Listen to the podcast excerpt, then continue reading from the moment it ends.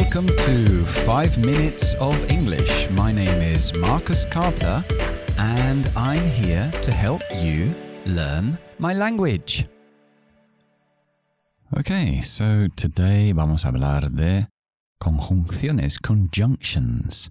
Primero vamos a definir qué son los conjunctions, pues son palabras que utilizamos para unir partes de frases. Los más básicos son, por ejemplo, o, que es o. For example, do you prefer pizza or pasta?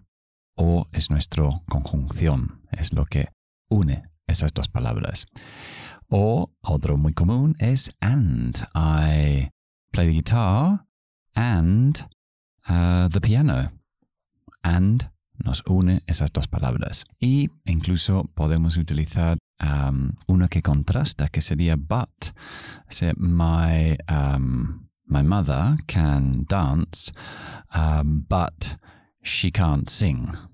Mi madre sabe bailar, pero no sabe cantar. And or but. Bien, vamos a ir un poco más allá, como siempre, y vemos unas estructuras un poco más complejas. La primera es neither nor. ¿Qué es un nini? Neither nor. Solemos poner estas palabras justo delante de los verbos para decir ni una ni la otra. For example, I neither play tennis nor football. I prefer squash. Ni juego al tenis ni al fútbol. Prefiero el squash.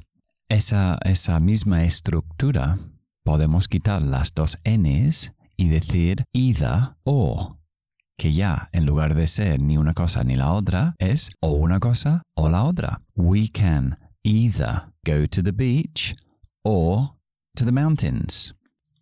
Ok, si queremos meter dos conceptos conectados, podemos utilizar tanto como y decir uh, la palabra utilizando la palabra both.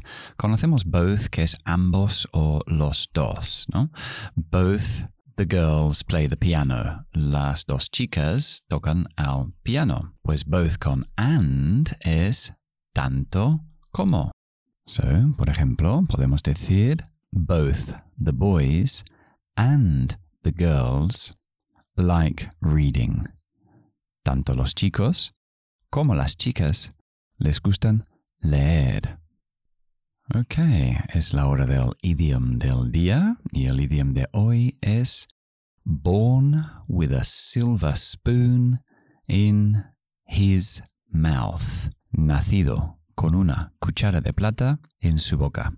Eh, la traducción es, bueno, quiere decir que vienen de una familia uh, pudiente, ya rica y con éxito.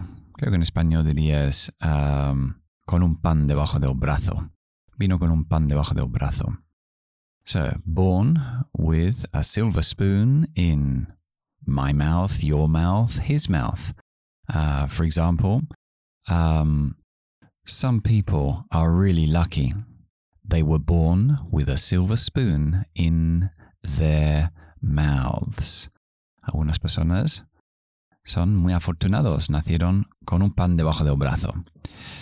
Okay, eso es todo por hoy. I hope you enjoyed the program and I'll see you soon. Bye bye.